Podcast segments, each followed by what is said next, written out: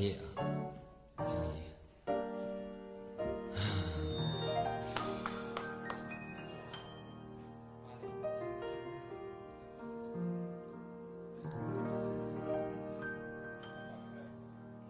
久违的是想起还是甜的，久违的人你还在相册的底边，你留下的蓝信箱我不是还要看一看，你带走的粉窗帘如今飘在谁窗前？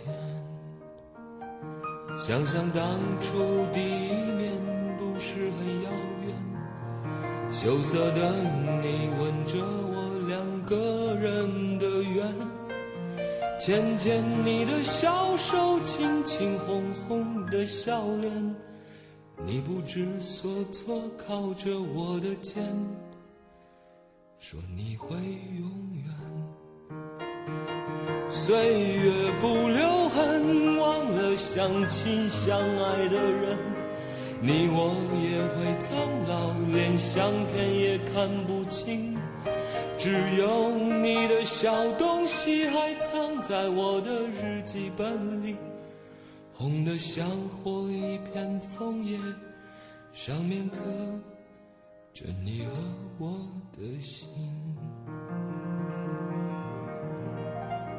那个午后又回到我们的校园，三三两两的女生从阳光中走来，那笑声一如当年飘荡在凤凰树之间，偶尔回眸的一双眼刺痛我最深深的离别。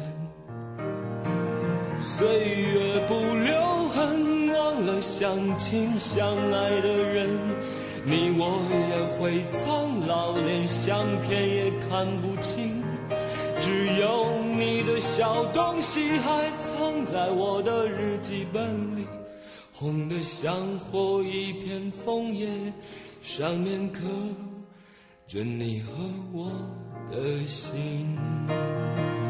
岁月不留人，无论海誓山盟有多深，你我也苍老，连模样都记不清。你的小东西还藏在我的日记本里，刻着两颗心的红叶，那是我的青春纪念。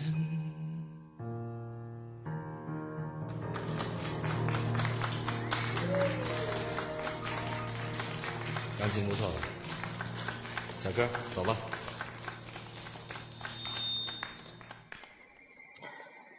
好啊，老狼跟小柯走了啊，咱们开始咱们的节目啊。大家好，这里是私家广播雨声犀利，我是主播雨声，陪伴你在午夜安静。抱歉，嗓子不在家啊。开场曲是老狼的《久违的事儿》。上期节目结束的时候，我预告了本周起将用四到五次节目的时间，跟大家聊聊这个季节。什么季节呢？高考季、毕业季、分手季，当然相对的也是升学季、入职季、恋爱季。虽然这个季节的话题是永恒的青春懵懂，每个人每一年都有的聊，但视角。已经不可逆的成为了回望和观望，挺好啊，都会成为过往，都会成为过来人，包括以后的某年某月某一天，我们也会回望今天。正因为我们不能停下日子的脚步，所以我才会有各种回望的心态，在那些久违的事情中，想念某个时刻的别人和自己。今天要跟大家聊的是这个季节里的人影婆娑。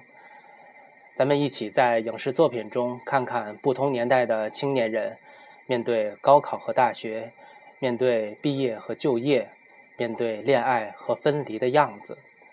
这里面有我，也有你。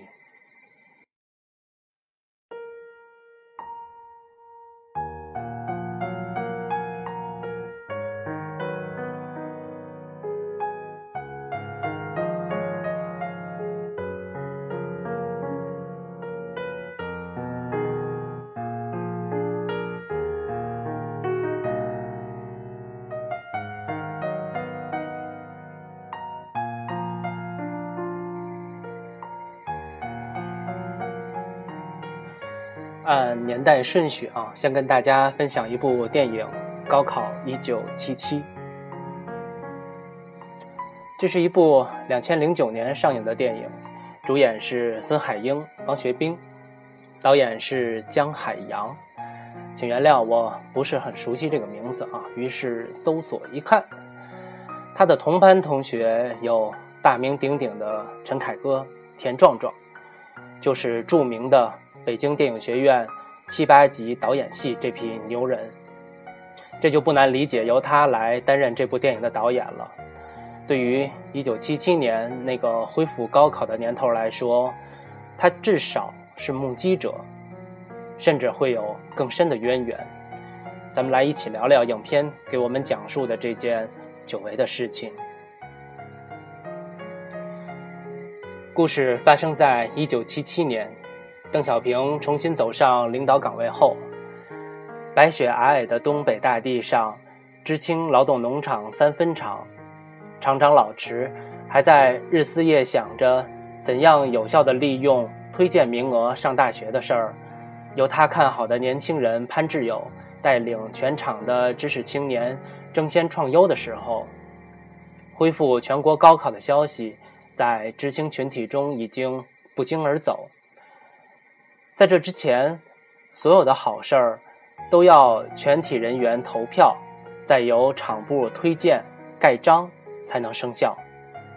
每年为了争取到上大学的名额，知识青年们无论身体健硕还是孱弱，都会强迫自己在各项劳动中卖力气，表现好，能够被厂长表扬推荐。有人扛起塞板金的麻袋搏命，有人因为屡屡失败想过自杀，有人摸黑到图书馆偷书，有人不敢认右派的爸爸。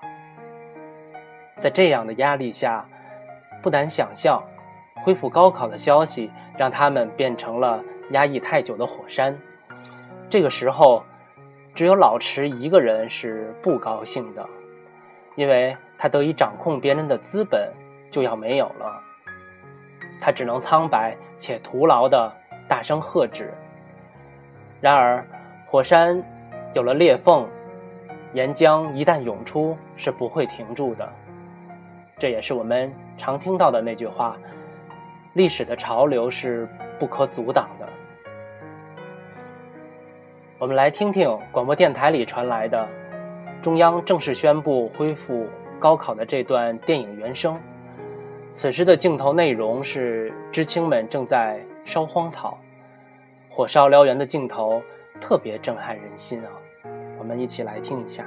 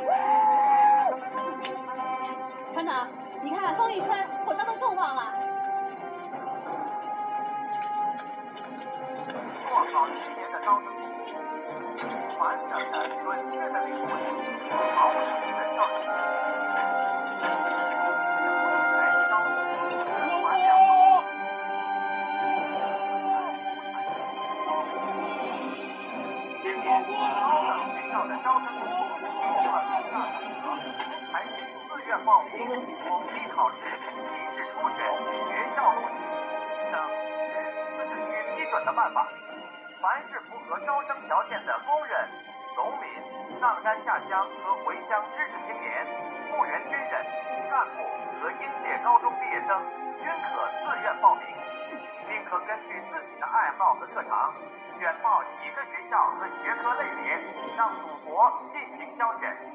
文化考试是考察学生政治理论、文化水平的重要方法之一，是择优录取的重要依据之一，一定要抓好。要把文化水平最优秀的选拔出来上大学，只有这样，才能鼓励青少年沿着正确的政治方向去刻苦钻研科学文化知识，打好攀登科学技术高峰的基础，为实现四个现代化贡献他们的聪明才智。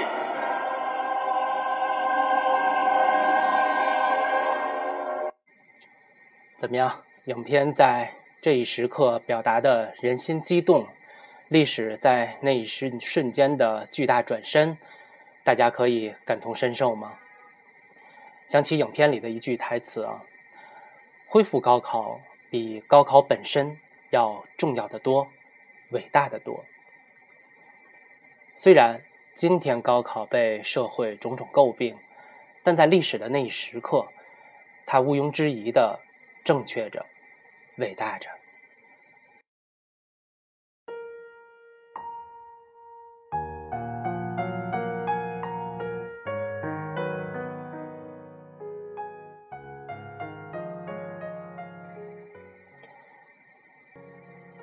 这是一部主旋律电影，并且剧本写得很妙、很严谨。农场厂长姓迟，迟到的迟也是迟早的迟。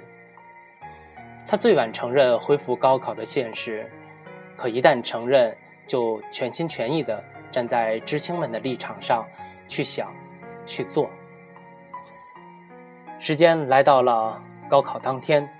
知青们天没亮就要坐着拖拉机去赶火车，可是拖拉机半路坏了，大家只能在大雪地里跑步去。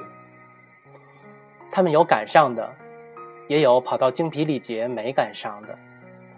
这个时候，那个顽固的农场厂长，曾经用一枚图章就能管理知识青年的大家长，再一次使用行政权。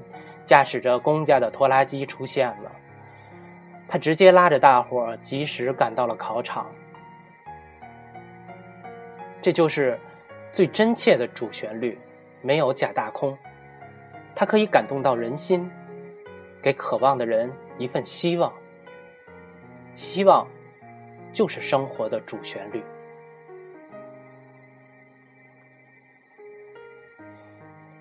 影片的结尾。池厂长用喇叭在高声宣布着考试成绩，那声音冲出农场，响彻整个冰天雪地。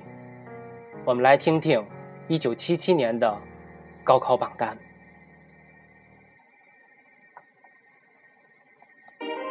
1977年三分钟高考录取名单：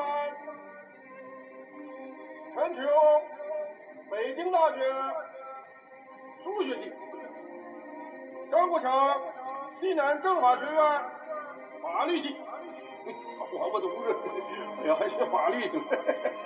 李浩山，上海机械学院机械制造系，这小子天天收拾我，机械系好。刘冰，内蒙师范大学计算机。李伟强，上海复旦大学中文系。潘大勇。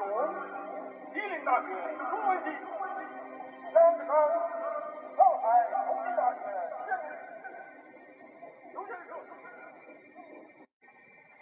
这是电影《高考一九七七》里历史性的一次揭榜。你还记得自己拿到录取通知书的那一天吗？这周不是高考了吗？咱们不妨对比一下间隔将近四十年的两个高考年。无论是社会环境还是家庭条件，现在的高考，全社会的各个职能部门都在为考生让步或者服务，甚至演变到了全社会陪考的地步。传体媒体也好啊，呃，互联网的新媒体也好，通通以得意的口吻写着“考场外警察、医疗卫生啊等等全方位的陪护”。去年还有新闻说，有的考场家长们联合把路封了，怕汽车经过时候喇叭响啊，影响考试。我只想说，有什么样的成长环境，就会结出什么样的果实。这种环境下的考生，别说成为有担当的社会人，什么时候出父母院都不知道。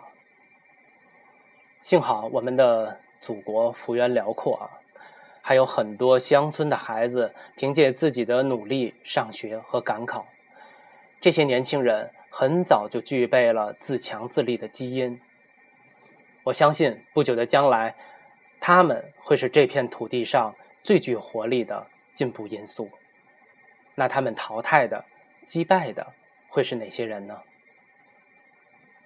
眼光放长远些，自然会做出更明智的选择。上期我们就说过一句话：“你是什么人，有什么成绩，不是某一天突然间变出来的，是从你成长的经历中无声无息开始的。就好像一个人不是到了十八岁生日那天突然就具备了行为能力，那是法律的条文规定。你十八岁时的样子和能力，是十八年来一天一天长成的。好，咱们坚持。”不说世事，只聊生活的原则啊！今天要跟大家分享的第一部影视作品就说这么多，占的时间多了点儿，咱们继续按照时间的轨迹聊下一部标志性的校园影视剧。我们先来听听主题曲，估计很多八零后会心头一颤。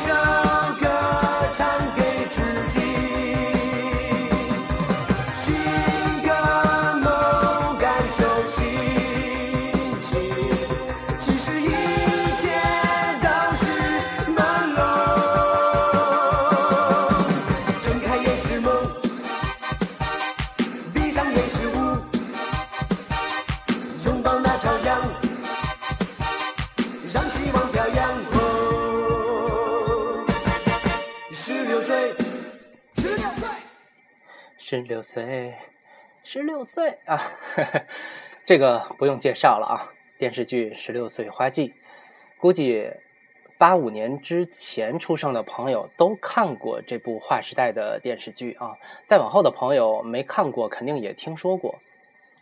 这部电视剧首播于一九九零年，描写的是上高中一年级的一群年轻人。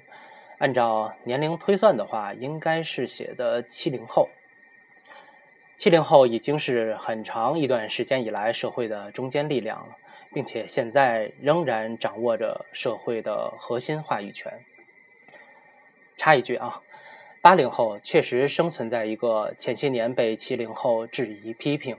这几年被九零后超越碾压的状态下，这是时代的要求，大家都要平静的面对。无论几零后，今天的生活三观已经不再是一元化了，所以大家活出自己就好了。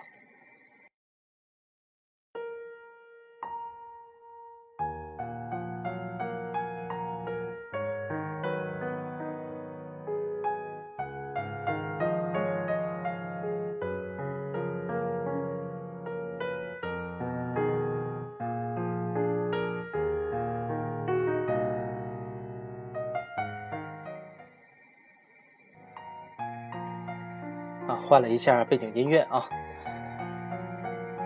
呃，十六岁花季，咱们就不聊内容了，聊聊这几位主演跟角色吧。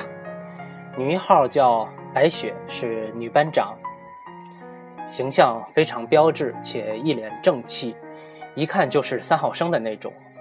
饰演者叫吉雪萍，前几年在东方卫视做主播，最近不常见了。白雪这个角色就是。传统意义上的好学生，绝对的三好生啊！但是他也有他的烦恼，是家庭，爸爸妈妈之间的感情问题。男一号呢叫欧阳妍妍，这位演员本名叫杨晓宁。我小时候老以为这个角色的名字欧阳妍妍，这个欧阳，跟《红楼梦》里演贾宝玉的欧阳奋强的欧阳是一回事儿，两个人长得。也有神似之处啊，都是又白又俊的阳光男孩，都姓欧阳。呃，慢慢的后来才知道不是一回事儿，一个是角色，一个是真名。但是对欧阳这个复姓感觉特别好，就是那种高大上的那种感觉。可能我特别喜欢音乐台欧阳老师，也有这个原因啊，感觉很亲切。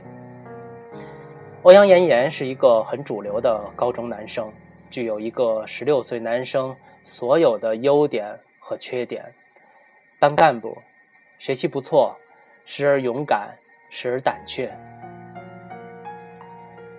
在同学们眼里啊，一个班里学习最好的那一对男生跟女生，总是应该发生点什么，不是好朋友就是互相怀有敌意。我们上学时候也这样啊，挺好玩的。还有一个角色。叫原野的男孩，演员叫何威。除了《十六岁花季》，他还演过一个特牛的电视剧啊！一说您就对上号了。他在老版的《封神榜》里演哪吒，我记得特清楚。那时候他处在变声期，每次说台词嗓子都是又哑又尖的那样子。他演的这个原野是从新疆来到大上海寄宿在亲戚家的学生。这个班里还有一个同样情况的女孩，叫陈菲儿，他俩就是戒毒的情况。哎，这两个角色呢，因为相同的经历和条件，在剧中主要负责高中生互生互生好感的事儿啊。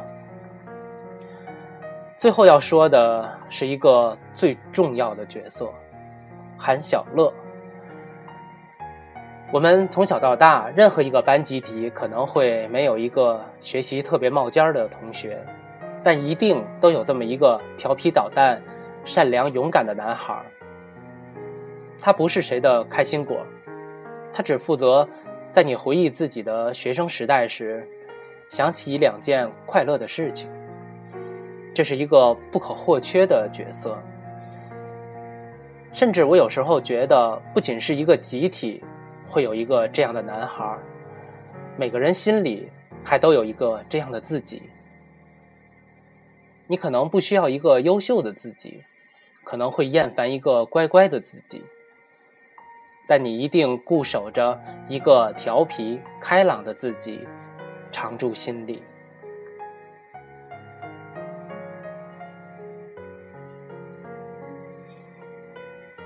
主要角色就是这些，我们能特别明显的感觉到，《十六岁的花季》是群戏很重的一部剧，写的是一个班集体，每个年轻人都有自己的性格，也有自己的困惑，所以每个看他的年轻人都能在电视剧里找到自己，甚至可以在不同的角色里找到自己的一部分，这就是一部作品可以打动观众的硬基础。这些年也有不少导演看准了青年群体的消费能力，拍出了一些描写学生生活的影视作品，但都不成功，甚至很差。小燕子导演的《致青春》，啊，特别是有一个叫《八零后》的片子，那简直给一颗星都浪费这颗星星。最大的问题是什么呢？就是把学生时代里好的、不好的。全都扔在了一个角色身上，这还真不是电影跟电视剧时长局限性的问题，绝对是创作思路的问题。一个人经历一群人的生活，那还是生活吗？那应该是惊悚片吧。所有的矛盾跟情绪来得快，去得也快，只有震撼，没有感动。经典。都是让情节温柔地溜进你心里，再悄悄地关上心门，让你看了之后产生适度的感同身受。观众因为怀念自己，才会想念一部有自己的戏剧。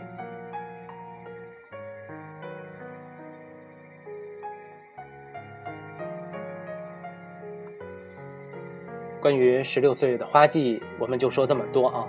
之后还有十七岁不哭、万岁高三二啊等等，都是类型比较相同的电视剧，都不错，但都没有达到十六岁花季的高度。不知道大家还记不记得有一段诗朗诵啊？我们来听听。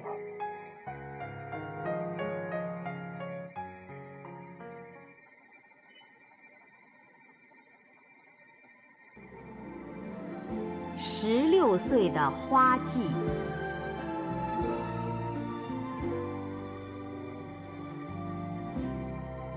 在陌生的城市里醒来，唇间仍留着你的名字。爱人，我已离你千万里，我也知道。十六岁的花季只开一次，但我仍在意群居的洁白，在意那一切被赞美的、被宠爱与抚慰的情怀，在意那金色的梦幻的网，替我挡住抑郁的风霜。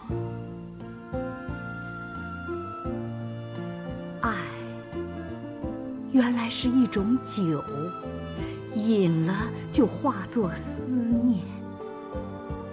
而在陌生的城市里，我夜夜举杯，遥向着十六岁的。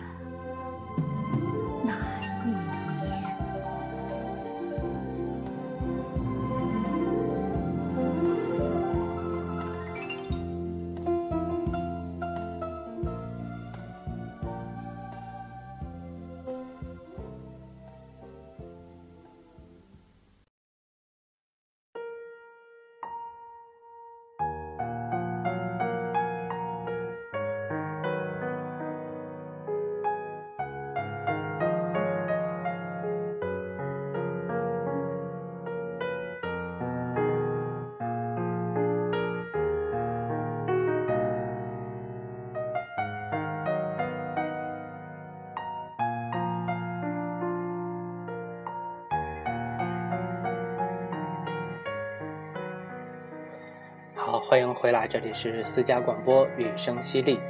我们聊了1977年的高考，1990年的高中，那现在的高中和大学生活又变成什么样子了呢？接下来咱们再来聊聊出品最近的校园影视作品，肯定是《匆匆那年》。这个作品根据九叶回原著小说改编的有电视剧版，有电影版。给大家推荐电视剧版啊！我先看的电视剧版，看完了感觉不错，贴近现实，又拍出了学生时代的美好想象。我的死党大卓看完了以后是这么说的：“这简直就是把高中生活直接拍出来了。”我觉得说的比较贴切，五颗星满的话呢，可以给四颗星。等看完了电影版啊，我觉得电视剧版可以给四十颗星。原因仍然不是电视剧比电影有更充裕的篇幅梳理矛盾，就是拍的不好。我们在聊《将爱情进行到底》原声专辑的节目里说过，因为《将爱》张一白导演的活儿越接越多了。实际上这么说一位电影导演是不礼貌的，但我之所以那样说，就是这个原因。张导后来的作品只能说明他是一位熟练工，真的连匠人的气质都感觉不到。很美好的一个题材，很有张力的几段故事，很火爆的观众基础，最后就拍成这么一个片子，只能说。大陆的电影市场的钱太好赚了，演员选角儿也不太对劲儿啊。最典型的就是乔然。当时看完了电影版，我写了这么几句话：女主不够漂亮，好吗？我知道校园题材需要平淡朴素的美，但那也太不漂亮了。乔然不够文气，不够干净。文气干净不等于老气娘炮，好吗？张一白机械地对待校园青春片从结构到台词都醋溜的很城市化。我只能说，不是主创看到商机却没有拍好一个好的题材，而是世纪之交的大学生们失去了一次更好的自我缅怀的体验。这，才是悲剧。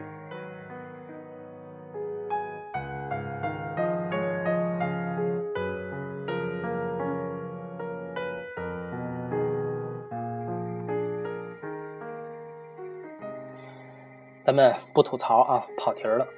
这部作品写的是世纪之交前后的高中和大学生活，爱情已经成为叙事主题了。我们今天说的这三部作品都具有很强烈的时代性。高考一九七七里就一丢丢爱情，当然足够炙热。十六岁花季有暗恋，有好感，有误会，内容丰富了一些。再到匆匆那年，爱情不仅成为了主题，还足够的复杂，三角啊，初吻啊，大学啊，啊，等等都有了。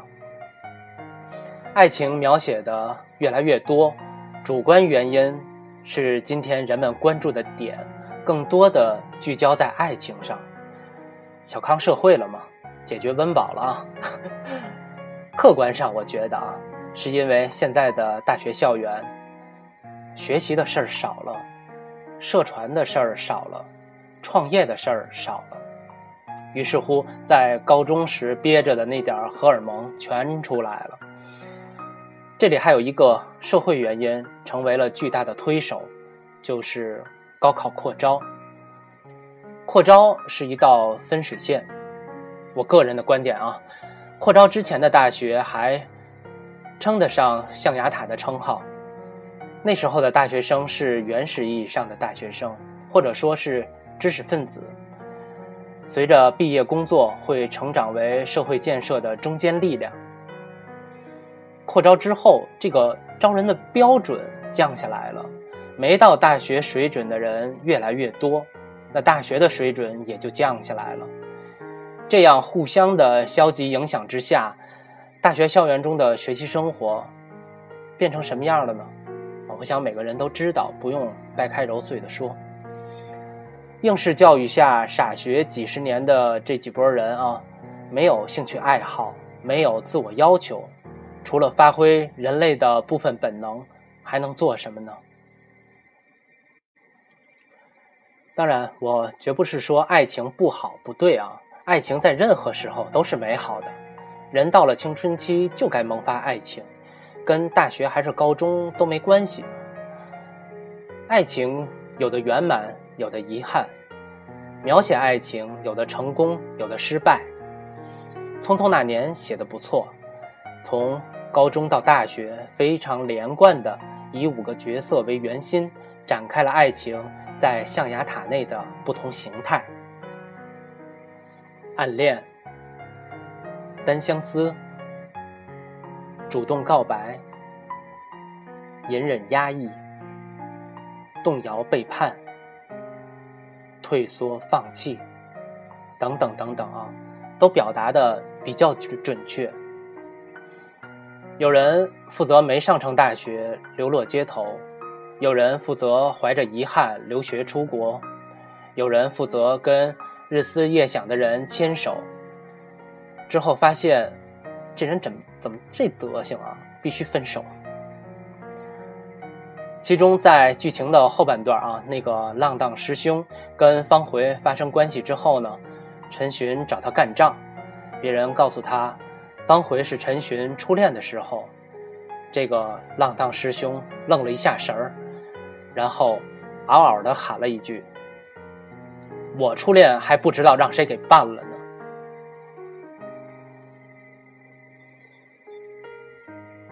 这句台词，无论是不是作者有意为之，都写出了青春小说，特别是校园作品无法绕开的一个核心内容。有些人和事儿，一旦过去了，就再也找不回，见不到了。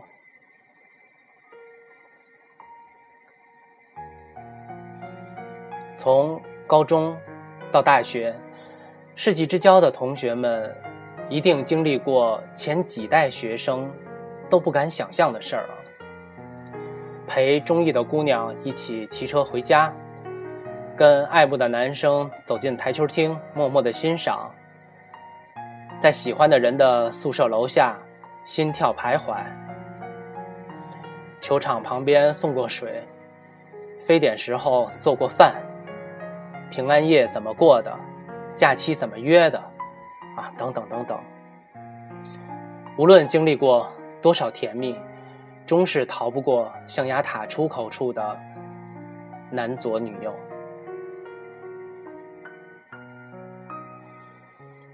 毕业就分手这句话很实际，但也不是绝对的。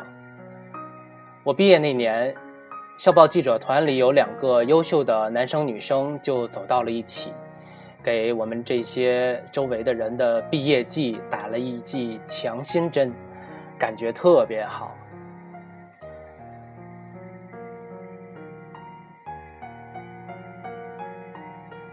我原来的想法是通过这三部影视作品，跟大家一起想念一下曾经的自己和那些熟稔的同学。能力有限啊，有点跑偏了。但我相信生活里的某些瞬间。会有一些人在你脑海中闪现。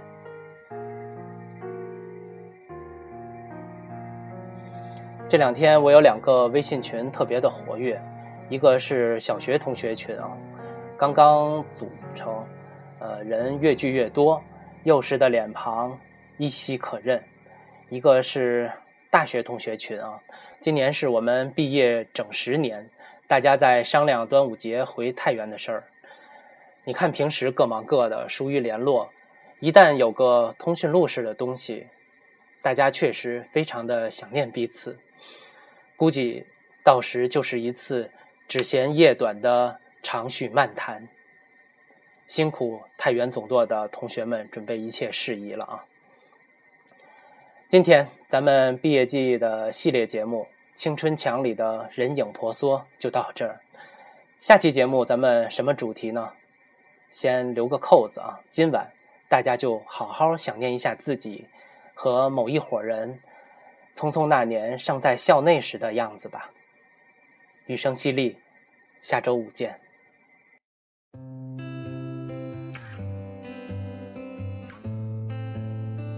我想把这首歌献给我喜欢的方慧同学。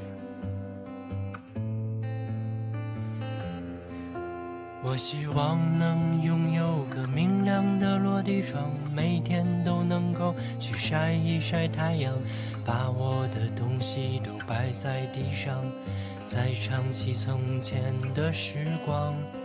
那时的我头发没有多长，那时的眼神是青涩明亮，心里有个理想的天堂，还有我最心爱。的姑娘，我希望我和你有孩子般的善良，给你纯粹的心，给我纯粹的模样，好回到他们的身旁。这首歌你能和我一起唱，带上你的故事和美好幻想。回到匆匆那年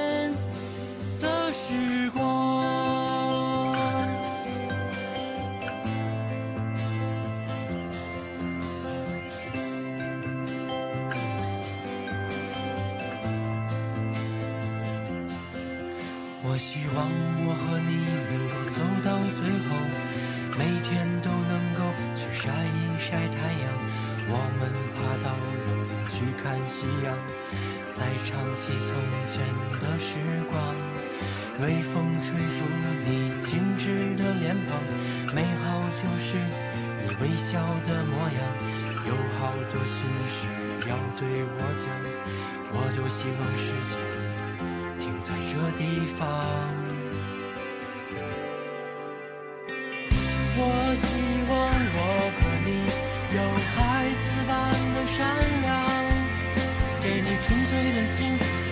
纯粹的模样，还回到他们的身旁。我希望这首歌你能和我一起唱，带上你的故事和美好幻想，回到匆匆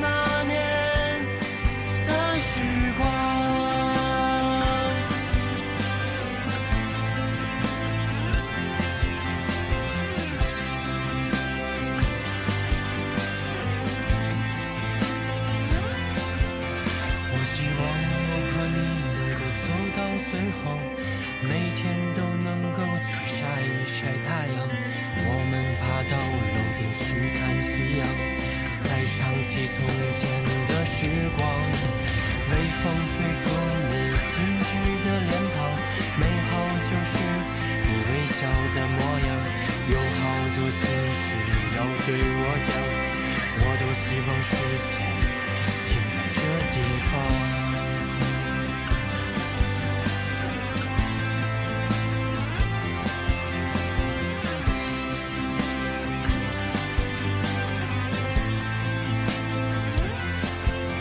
我希望能拥有个明亮的落地窗每天都能够去晒一晒太阳把我的东西都摆在地上。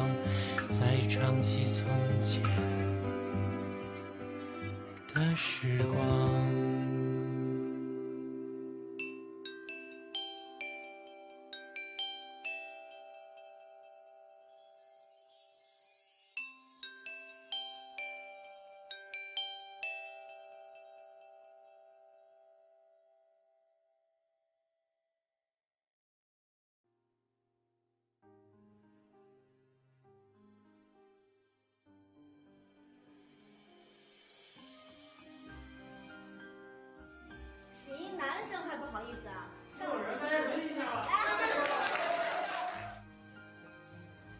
丁香花，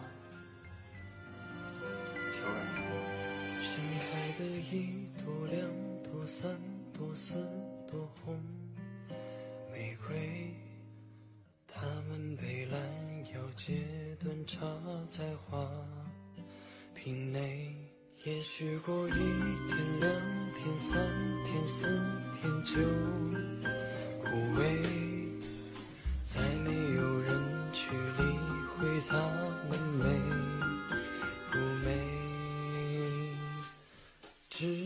像。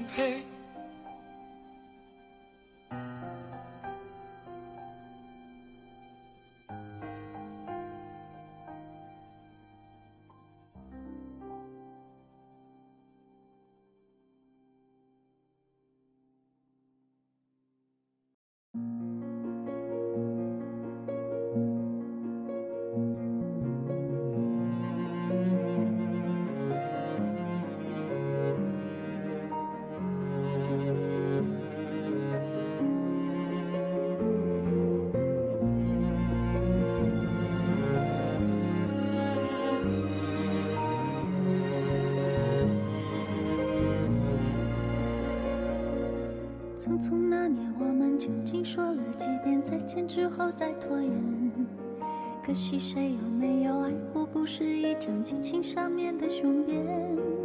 匆匆那年，我们一时匆忙撂下难以承受的诺言，只有等。